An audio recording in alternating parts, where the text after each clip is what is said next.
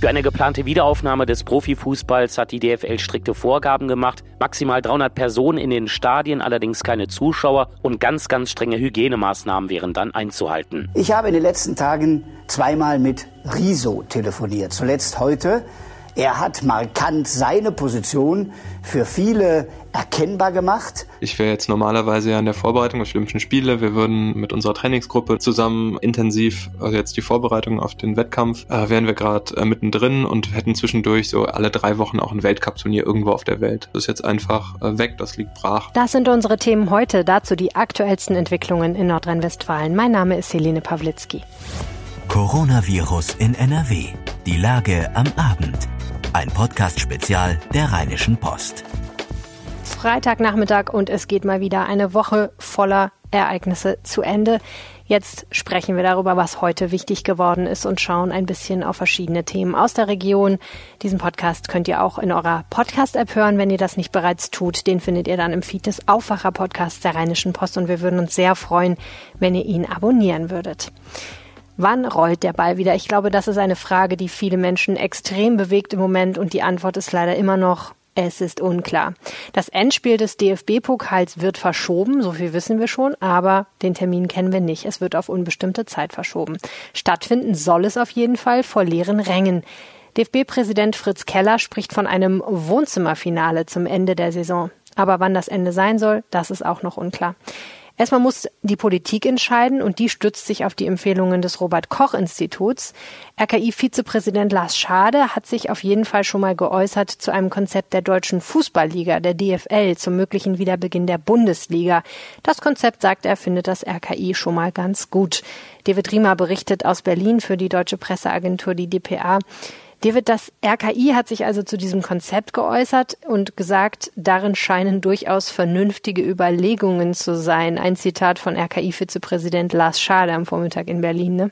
Genau, zufrieden ist das RKI mit den DFL-Überlegungen, was die Quarantänemaßnahmen angeht. Laut deutscher Fußballliga soll ja im Falle einer Infektion nicht automatisch das gesamte Team 14 Tage in Quarantäne. Da geht es natürlich um Arbeitsrecht, das sind hochbezahlte Profis und Fußball ist eben deren Job. RKI-Vizepräsident Lars Schade sagt aber auch klipp und klar, es ist einfach nicht die Zuständigkeit des Robert-Koch-Instituts, sich dazu jetzt weiter zu äußern. Für eine geplante Wiederaufnahme des Profifußballs hat die DFL strikte Vorgaben gemacht. Äh, maximal 300 Personen in den Stadien, allerdings keine Zuschauer und ganz, ganz strenge Hygienemaßnahmen wären dann einzuhalten. Du sprichst es an, inzwischen gibt es ja einen kuriosen Vorschlag. Nach Spiegelinformationen prüft das Bundesarbeitsministerium Fußballprofis zum Schutz gegen das Coronavirus mit Gesichtsmasken spielen zu lassen. Tja, hört sich erstmal wie ein Aprilscherz an, ist aber ernst gemeint. Das hat ein Ministeriumssprecher inzwischen bestätigt. Es gibt nämlich ein Papier, angeblich ist es aber nur ein erster Entwurf. Ja, und was steht da genau drin? Spieler und Schiedsrichter sollen während des Spiels einen Mund-Nasenschutz tragen. Die Masken dürfen während des Spiels aber nicht verrutschen. Ansonsten müsste das Spiel nämlich sofort unterbrochen werden. Ja, und alle 15 Minuten soll es auch eine Unterbrechung geben, damit halt die Masken ausgetauscht werden können. Statt Trikottausch am Ende des Spiels dann halt Maskentausch alle 15 Minuten. Also das hat mit Fußball aus meiner Sicht überhaupt nichts mehr zu tun. Das DFB-Pokalfinale in Berlin wird wegen der Coronavirus-Pandemie, wie gesagt, auch nicht wie geplant am 23. Mai im Berliner Olympiastadion stattfinden. Neuer Termin noch nicht angesetzt. Nee, die Entscheidung des Deutschen Fußballbunds, die war zu erwarten. Der Wettbewerb bleibt auf unbestimmte Zeit ausgesetzt. Dazu müssten ja auch ohnehin erst noch beide Halbfinalspiele Bayern-Frankfurt und Saarbrücken gegen Leverkusen ausgetragen werden. Aber auch für diese beiden Partien gibt es im Moment noch überhaupt keine konkreten Termine. Gehen wir doch mal für einen Moment weg vom Fußball lass uns mal über die telefonischen Krankschreibungen sprechen. Die sollen aus Sicht der Hausärzte noch länger ohne persönlichen Praxisbesuch möglich sein. Stimmt genau. Die Hausärzte fordern nämlich, dass die telefonische Krankschreibung auch nach dem 4. Mai noch möglich sein sollte für die Beschäftigten. Das sagte der Chef des Deutschen Hausärzteverbands Weigelt dem Spiegel. In Supermärkten sollen Kunden zwei Meter Abstand halten, in kleinen Praxen wäre das aber nicht möglich. Ja, und solange es nicht ausreichend Schutzausrüstung für jede Hausarztpraxis gibt, könne man nicht zur normalen Regelung bei der Krankschreibung zurückkehren, meint Weigelt. Finde ich auch, denn das Ansteckungsrisiko wäre viel zu hoch. Hm. Thema Schutzmasken. Maskenpflicht ist ja ab Montag in allen Bundesländern, in Bussen und Bahnen, zum Teil auch beim Einkaufen im Geschäft, hier in Nordrhein-Westfalen zum Beispiel. Und da gibt es jetzt neue Infos. Ja, der Bund hat sich um weiteren Nachschub gekümmert. Da geht es aber um Schutzmasken für das medizinische Personal. Fast 110 Millionen Schutzmasken sind inzwischen in Deutschland angekommen und zum großen Teil auch schon verteilt worden. Das hat das Gesundheitsministerium hier in Berlin mitgeteilt. Seit März kümmert sich die Bundesregierung ja zentral um die Beschaffung. Seitdem sind regelmäßig auch Lieferungen per Luftfracht vor allem aus China eingeflogen worden. Ja, und im Inland soll die Produktion durch Anreize immer weiter angeschoben werden. Vielen Dank, David Riemer in Berlin. Äh, wir bleiben sportlich hier im Podcast. Gleich spreche ich mit Säbelfechter Max Hartung über das Sportlerdasein im Homeoffice. Vorher diese Nachrichten. Das ist die Lage am Freitag, dem 24. April 2020 um 16 Uhr. In NRW gibt es mit Stand heute Vormittag 31.106 bestätigte Fälle. 1.052 Menschen sind in NRW an den Folgen einer Covid-19-Erkrankung gestorben. Somit endet einer von 30 bestätigten Infektionsfällen in NRW zurzeit tödlich. 23.808 Menschen gelten als genesen. Immer die aktuellsten Zahlen und Nachrichten findet ihr in unserem Live-Blog auf RP Online. Bevor es weitergeht, eine kleine Bitte an euch.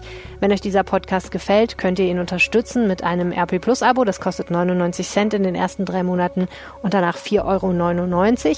Es ist monatlich kündbar und ihr helft uns damit, denn unsere Recherchen sind natürlich nicht kostenlos. Solche Tools wie die Datenanalyse auf RP Online, der Live-Blog oder auch dieser Podcast kosten in der Produktion Geld und wir würden das gerne für euch weitermachen. Wenn ihr das auch wollt, dann schaut vorbei auf rp-online.de slash aufwacher-an. Angebot. NRW-Gesundheitsminister Karl-Josef Laumann hat die Mundschutzpflicht, die ab Montag in NRW gilt, konkretisiert. Kleinkinder sind ausgenommen. Autofahrer dürfen wegen des Vermummungsverbots im Straßenverkehr sowieso keine Maske am Steuer tragen. In Taxis müssen nur die Kunden Mund und Nase bedecken, der Fahrer hingegen nicht. Anders bei Fahrschulen. Dort gilt die Pflicht sowohl für den Fahrlehrer als auch für den Schüler. Handwerker sollen eine Maske tragen. Die Entscheidung, ob in Schulen Mundschutz getragen werden müsse, sei Sache der Schulleitungen vor Ort, sagte Laumann. Ebenso sei es Aufgabe der Händler, dafür zu sorgen, dass in ihren Verkaufsräumen die Vorgaben eingehalten werden. Für Verstöße hat das Land allerdings keinen Bußgeldkatalog festgelegt. Wir wollen bewusst erstmal sagen, dass die Kommunen das mit ihren Ordnungsämtern regeln sollen, sagte Laumann. In Bayern ist, wie heute bekannt wurde, ein Verstoß ziemlich teuer, kann bis zu 5000 Euro kosten. Die meisten angehenden Abiturienten sind am ersten Schultag nach den Corona-bedingten Schließungen nach Angaben des Düsseldorfer Schulministeriums freiwillig zur Schule gekommen. Über 90 Prozent hätten die Gelegenheit wahrgenommen, Angebote in Anspruch zu nehmen, um sich auf die Prüfungen vorzubereiten, sagte Schulstaatssekretär Matthias Richter von der FDP am Freitag im Kommunalausschuss des Nordrhein-Westfälischen Landtags. Ich habe in den letzten Tagen zweimal mit Riso telefoniert. Zuletzt heute er hat markant seine Position für viele erkennbar gemacht. Und das Verdienstvolle ist erst einmal, dass er erklärt hat, wie Entscheidungen entstehen. Was ist eine Kultusministerkonferenz? Und er hat deutlich gemacht, das ist keine parteipolitische Frage. CDU-Ministerpräsident Armin Laschet hat im Netz auf ein Video des YouTubers Rezo reagiert. Dieser hatte die Öffnung von Schulen kritisiert und ein Durchschnittsabitur statt Prüfungen gefordert. Laschet lobt im Video Rezo für den Beitrag in der Debatte. Auf die inhaltlichen Positionen geht der CDU-Ministerpräsident allerdings nicht ein. 30.000 Mal wurde das Video bis zum Redaktionsschluss dieses Podcasts angeklickt. Gut fünf Wochen nach Beginn der Rückholaktion der Bundesregierung ist die vorerst letzte Maschine der Corona-Luftbrücke in Deutschland gelandet. Das bestätigte ein Sprecher der Bundespolizei am Frankfurter Flughafen. Der vom Auswärtigen Amt gescharterte Flieger kehrte am Freitagmorgen aus dem südafrikanischen Kapstadt zurück. Damit ist der größte Teil der umfangreichsten Rückholaktion in der Geschichte der Bundesrepublik abgeschlossen. Ein ziemlicher Kraftakt. Das wurde heute auch nochmal aus den Worten von Bundesaußenminister Heiko Maas deutlich. Zitat, wir können und wollen im Sommer so eine Aktion nicht noch einmal wiederholen, sagte er bei einer Pressekonferenz. Deshalb sieht er auch wenig Möglichkeiten für einen normalen Urlaubssommer 2020. Bundeskanzlerin Angela Merkel hat sich für ein gemeinsames Vorgehen in Europa ausgesprochen, um Störungen insbesondere in europäischen Lieferketten zu minimieren. Dies teilte Regierungssprecher Steffen Seibert nach einer Videokonferenz Merkels und mehrerer Bundesminister mit Spitzenverbänden der Wirtschaft und Gewerkschaften über die Lage in der Corona-Krise mit. Im Fokus standen demnach Herausforderungen von besonders betroffenen Branchen, wie etwa dem Einzelhandel, dem Gastgewerbe, aber auch von Teilen der Industrie. Bundesgesundheitsminister Jens Spahn von der CDU spricht sich erneut für eine Corona-Tracking-App mit zentraler Datenspeicherung aus. Er nehme zwar Sorgen sehr ernst, sagte Spahn im ZDF, schließlich gehe es um sensible und persönliche Daten, Ziel sei aber, dass es möglichst binnen Stunden möglich sein solle, Kontaktpersonen von Infizierten zu ermitteln. Das sei einer der wichtigsten Schlüssel auf dem Weg in einen neuen Alltag. Spahn wörtlich, dieser Grundglaube daran, dass Daten, die bei Apple und Google aufgehoben sind, bei amerikanischen Großkonzernen besser geschützt sind als Daten, die in Deutschland auf Servern auch staatlich kontrolliert liegen, diesen Glauben verstehe ich manchmal nicht. In mehreren NRW-Städten haben Gastronomen mit einer besonderen Aktion auf ihre Situation aufmerksam gemacht. An zentralen Plätzen stellten sie leere Stühle auf, so etwa vor dem Düsseldorfer Rathaus. Ein Sprecher des Hotel- und Gaststättenverbandes DEHOGA NRW sagte, die leeren Stühle stünden symbolisch für die Leere in den Kassen und Betrieben und die große Unsicherheit von Unternehmen und Beschäftigten. Vorbild sind Mahnwachen mit leeren Stühlen in Dresden, die bereits mehrfach stattgefunden haben. Anders als Geschäfte müssen Cafés, Restaurants und Kneipen wegen der Corona-Pandemie vorerst weiterhin geschlossen bleiben. Allerdings müssen sie nach jüngsten Beschlüssen weniger Mehrwertsteuer zahlen und profitieren vom aufgestockten Kurzarbeitergeld.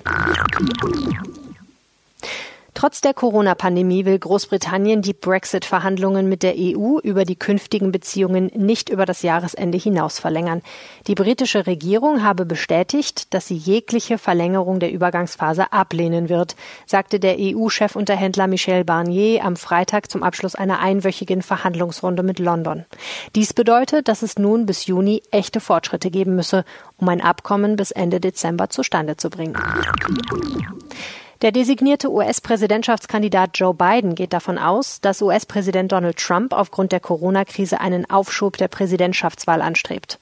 Zitat, er wird irgendwie versuchen, die Wahl nach hinten zu verschieben. Er wird irgendeine Begründung finden, warum sie nicht abgehalten werden kann, sagte der Bewerber der Demokraten am Donnerstag während einer Online-Wahlkampfveranstaltung.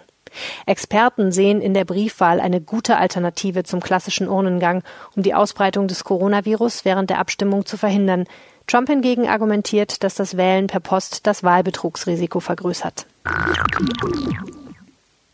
Fridays for Future hat den Protest trotz Ausgangsbeschränkungen unter dem Motto Fight Every Crisis fortgesetzt. Zehntausende Menschen in Deutschland haben sich am Freitag am ersten digitalen Klimastreik von Fridays for Future beteiligt. Zu sehen war die mehrstündige Online-Demonstration per Livestream in den sozialen Netzwerken wie Facebook, Twitter, Instagram und YouTube. Vor dem Reichstagsgebäude legten die Klimaaktivisten heute Plakate ab. Die Staatsanwaltschaft hat Ermittlungen gegen ein Pflegeheim in St. Augustin wegen möglicher Verstöße in der Corona-Krise aufgenommen. Es sei eine Anzeige der Stadt St. Augustin eingegangen, sagte der Bonner Staatsanwalt Sebastian Buß am Freitag. Es gehe um, Zitat, mögliche strafbare Verstöße im Zusammenhang mit der Corona-Krise. Zum genauen Inhalt äußerte er sich nicht. Mehrere Medien hatten berichtet. Das Pflegeheim war vor zwei Wochen teilevakuiert worden, weil es nicht mehr genug Personal gab. Viele Mitarbeiter hatten sich wegen Coronavirus-Infektionen in Quarantäne begeben müssen. Von 95 Mitarbeitern waren nach Angaben des Trägers 36 positiv auf das Virus getestet worden. Weitere 20 fielen als Kontaktpersonen aus. Beruf Sport. Für Athleten ist die aktuelle Zeit schwierig. Trainieren im Homeoffice, abgesagte Wettkämpfe, bangen um Sponsorengelder.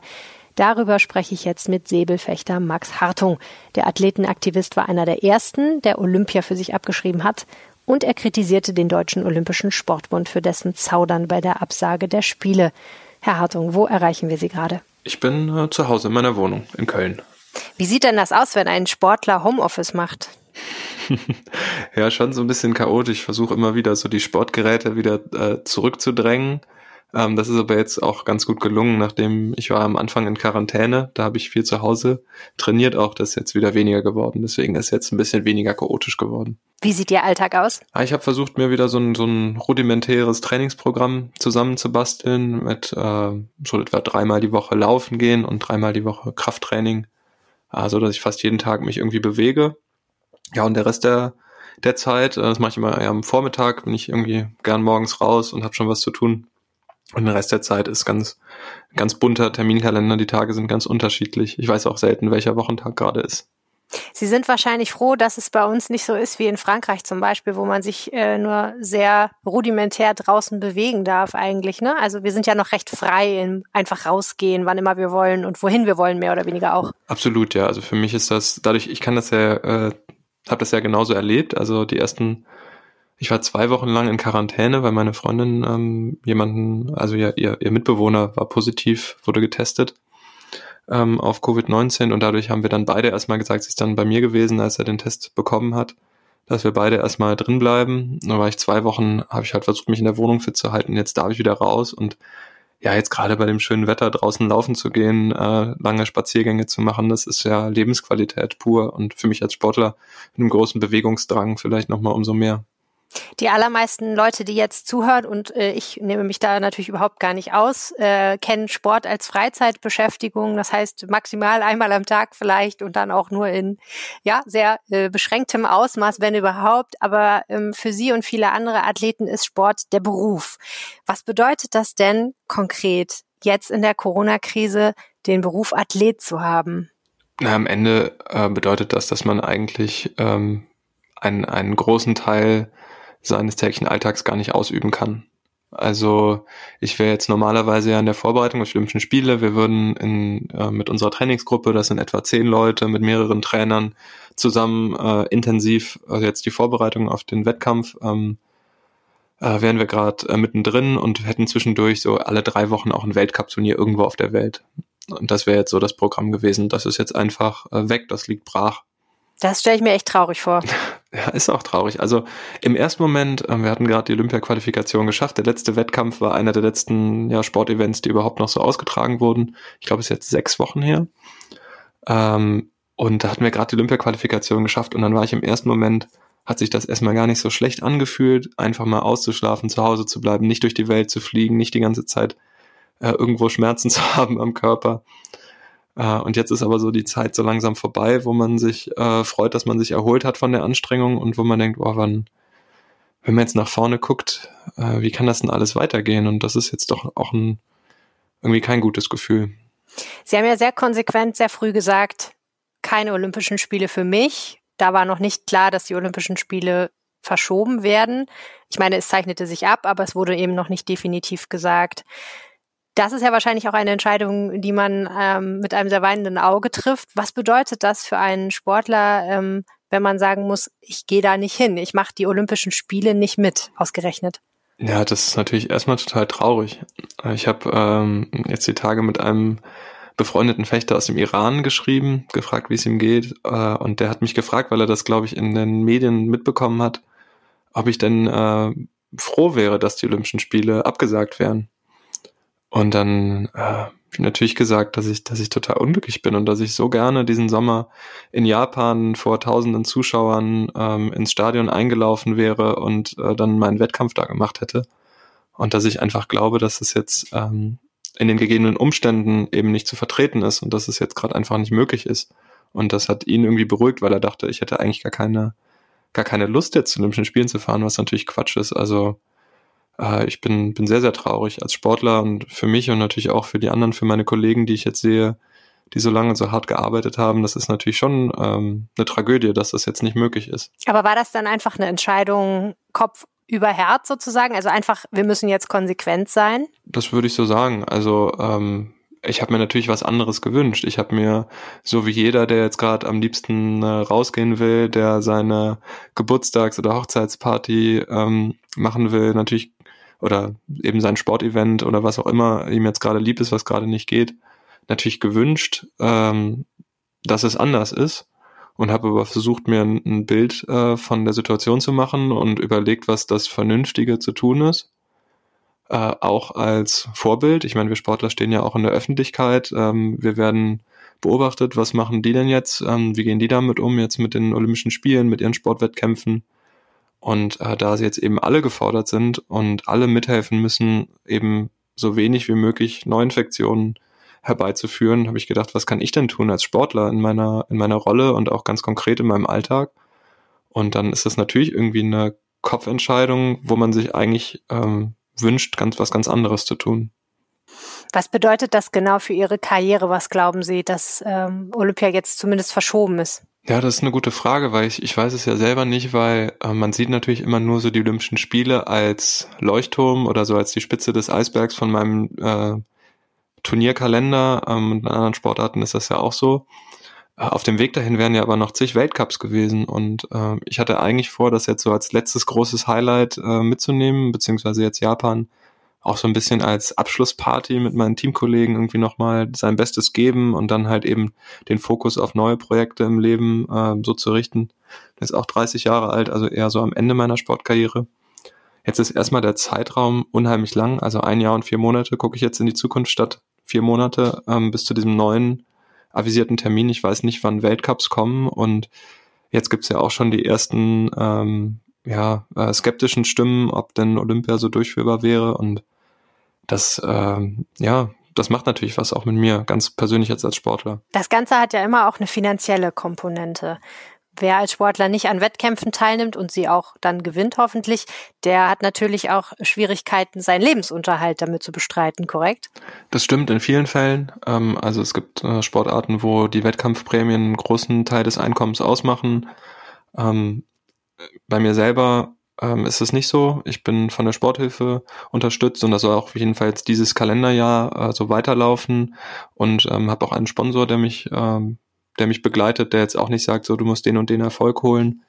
Äh, aber es gibt ganz viele Sportler, bei denen das so ist und äh, wo jetzt natürlich auch die, wo es eine Rolle spielt, wie lange das jetzt alles dauert, wo man eine Weile lange auskommt, aber äh, es ist ja im Augenblick noch überhaupt nicht abzusehen, wann internationale Wettkämpfe wieder, wieder starten können. Es ist ja den meisten Menschen bekannt, dass es irgendwelche Rettungsgelder gibt für Solo-Selbstständige und es gibt Hilfen für Unternehmen. Gibt es denn sowas eigentlich auch für Athleten? Ähm, es gibt einige Athleten, die, äh, glaube ich, dafür in Frage kommen, die selbstständig sozusagen tätig sind, die laufende Kosten haben, ähm, zum Beispiel, weil sie ihre Trainer selber bezahlen, weil sie Sportmaterial selber bezahlen und die äh, gelten meiner Einschätzung nach auch als äh, freiberuflich oder selbstständig und könnten äh, solche Hilfen in Anspruch nehmen.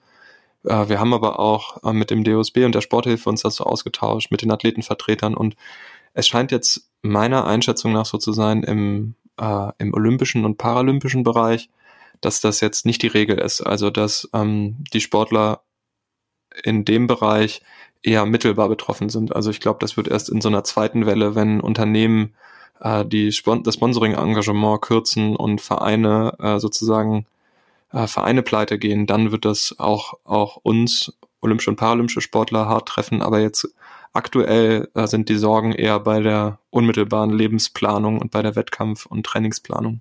Wo sehen Sie denn, wenn das eintreten sollte, die Verantwortung dafür, Sportlern finanziell unter die Arme zu greifen? Was würden Sie sich wünschen? Ja, also wir sind ja, wir sind ja immer in einem in einem ganz komplizierten Netz. Äh, wir Sportler jetzt in dem Bereich ähm, olympisch und paralympisch von und nicht der nicht-olympischen Verbände zwischen Vereinen, ähm, dann gibt's den, den Landesverband, den Bundesverband, den DOSB, die Sporthilfe, die Bundeswehr. Ähm, also das ist natürlich ganz, ganz unterschiedlich, wie Sportler sich da über Wasser halten. Und da sind dann, glaube ich, ähm, jeweils auch die, also, also alle Partner, die, die die Sportler jetzt über Jahre unterstützt haben, die sie ermutigt haben, auch sozusagen sich in diese in diese riskante Situation zu begeben, sich ganz auf eine Sache zu konzentrieren. Die sind jetzt alle gefragt, äh, da zusammen mitzuhelfen, damit jetzt ähm, keiner, keiner ähm, so schlimm in ein Loch fällt, dass er nicht mehr weiß, wie es weitergeht. Schauen Sie auch auf andere Sportarten wie zum Beispiel den Fußball, wo es ja noch eine ganz andere Diskussion gibt, nämlich um die Frage, ob es Sinn machen würde, jetzt die zum Beispiel die Bundesliga-Saison zu Ende zu spielen mit Geisterspielen, also ohne Publikum? Ja, das verfolge ich natürlich intensiv ähm, aus Interesse zum einen, aber auch, weil natürlich einzelne Sportler auch schon mal fragen, ähm, boah, im Fußball wird jetzt vielleicht schon wieder so und so trainiert und es sieht so aus, als könnten die ähm, vielleicht sogar schon Ligaspiele machen. Warum geht das denn in unserer Sportart nicht? Äh, und das ist natürlich, ähm, das sind natürlich wichtige Fragen, auf die man, auf die man gute Antworten haben muss und deswegen verfolge ich das eng und mache mir auch sehr viel Gedanken dazu. Und in welche Richtung gehen die so? Ähm, ja, die gehen zum einen in die Richtung, dass es in, in, ähm, in weiten Teilen schwer ist zu vergleichen. Also die ähm, im, im Unterschied zu mir ist ein Fußballspieler ein Profi, der einen Vertrag mit seinem Verein hat. Also es ist ein, sind Wirtschaftsunternehmen, die Vereine, die versuchen so wie andere Wirtschaftsunternehmen auch äh, sozusagen ihr, ihr Geschäftsmodell weiter zu betreiben. Ähm, das würde ich sagen, entromantisiert das Ganze ein Stück weit, wenn man das so nüchtern betrachtet, dass das, ähm, dass das Wirtschaftsunternehmen sind. Äh, und zum anderen, naja, glaube ich, dass es auch für den Fußball, so wie für uns Sportler auch, eine Gratwanderung ist. Also wir wollen zum einen ähm, gerne unseren Sport machen und wir wollen auch, wir wollen auch Vorbilder sein, ähm, gleichzeitig und zeigen, okay, was ist denn jetzt das Beste für die Gemeinschaft, was ist das Richtige zu tun. Und äh, das ist eine ganz schwierige Gratwanderung, wo, äh, naja, also wo der Fußball, wenn, wenn jetzt die, wenn jetzt die Geisterspiele losgehen, zeigen muss, äh, wie das gehen kann, ohne an, die Ansteckungsgefahr zu erhöhen. Und das, ähm, muss ich ehrlich sagen, sehe ich schon kritisch, dass ausgerechnet eine Sportart in der man elf gegen elf spielt, äh, startet, auch wenn ich weiß, dass äh, der Fußball natürlich vielleicht mehr Menschen als andere Sportarten äh, eben besonders am Herzen liegt und dass sich viele freuen darauf, dass wieder Fußball läuft. Also was Sie sagen ist, Fußball als bekanntermaßen Kontaktsport, ähm, wo viele Menschen, mehr verhältnismäßig viele Menschen auf dem Feld stehen, birgt halt dann doch auch eine Gefahr für die Spieler. Und die Frage ist, ob die Gesundheit der Spieler aufs Spiel gesetzt wird, um das Geschäft voranzutreiben.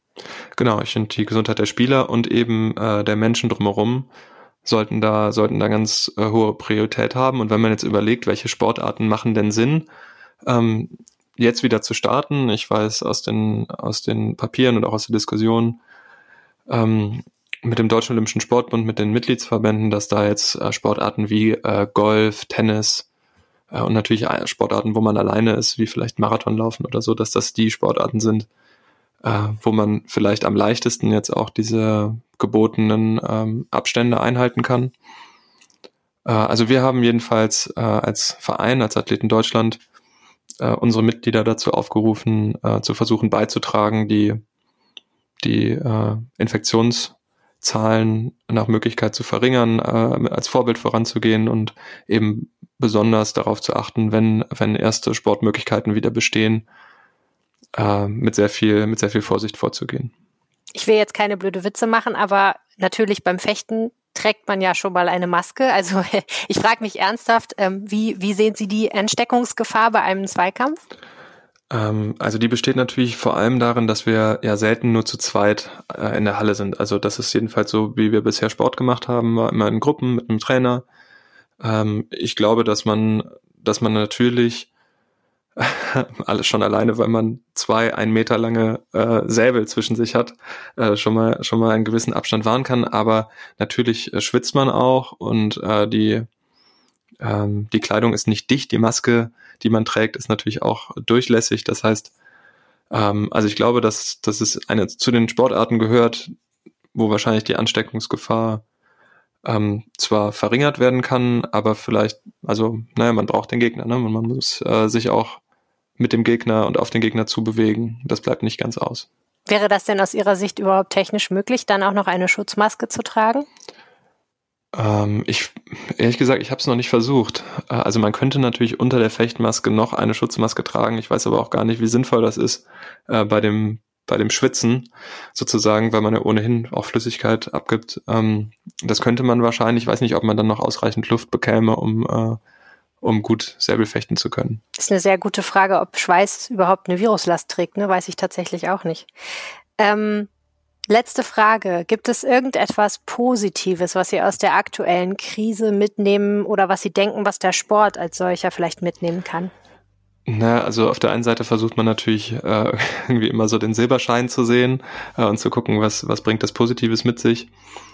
Ähm, gleichzeitig ist es schon erstmal eine Krise. Also es ist erstmal schlecht und traurig für, für uns Sportler und für, für die Sportlandschaft. Äh, ich meine, das Ganze gibt, glaube ich, so wie allen Menschen und Organisationen jetzt auch so eine, so eine Gelegenheit zu reflektieren ähm, und zu schauen, was machen wir eigentlich und ähm, was kann man, wenn wir jetzt äh, wieder zu unserem, ähm, zu unserem Betrieb zurückkommen, irgendwann, was kann man vielleicht verbessern, äh, was wir schon falsch gemacht haben. Daher kam ja auch ähm, meine Kritik auch am, am Internationalen Olympischen Komitee eben zu sagen, das wäre jetzt vielleicht auch gleichzeitig eine Chance äh, zu überlegen, vielleicht in einer Situation, in einer Krise, in einer Entscheidungszeit ähm, auch die, die Strukturen nochmal die Zeit zu nutzen, um die auf den, auf den Prüfstand zu stellen. Wir sind gespannt. Herzlichen Dank, Max Hartung. Gern, vielen Dank. Wenn ihr eine Frage habt rund um die Corona-Krise, schickt mir gerne eine WhatsApp. Auch als Sprachnachricht ist das möglich. Die Telefonnummer lautet 0171 90 38 099. Weitere Informationen findet ihr auf rp-online.de slash coronapod.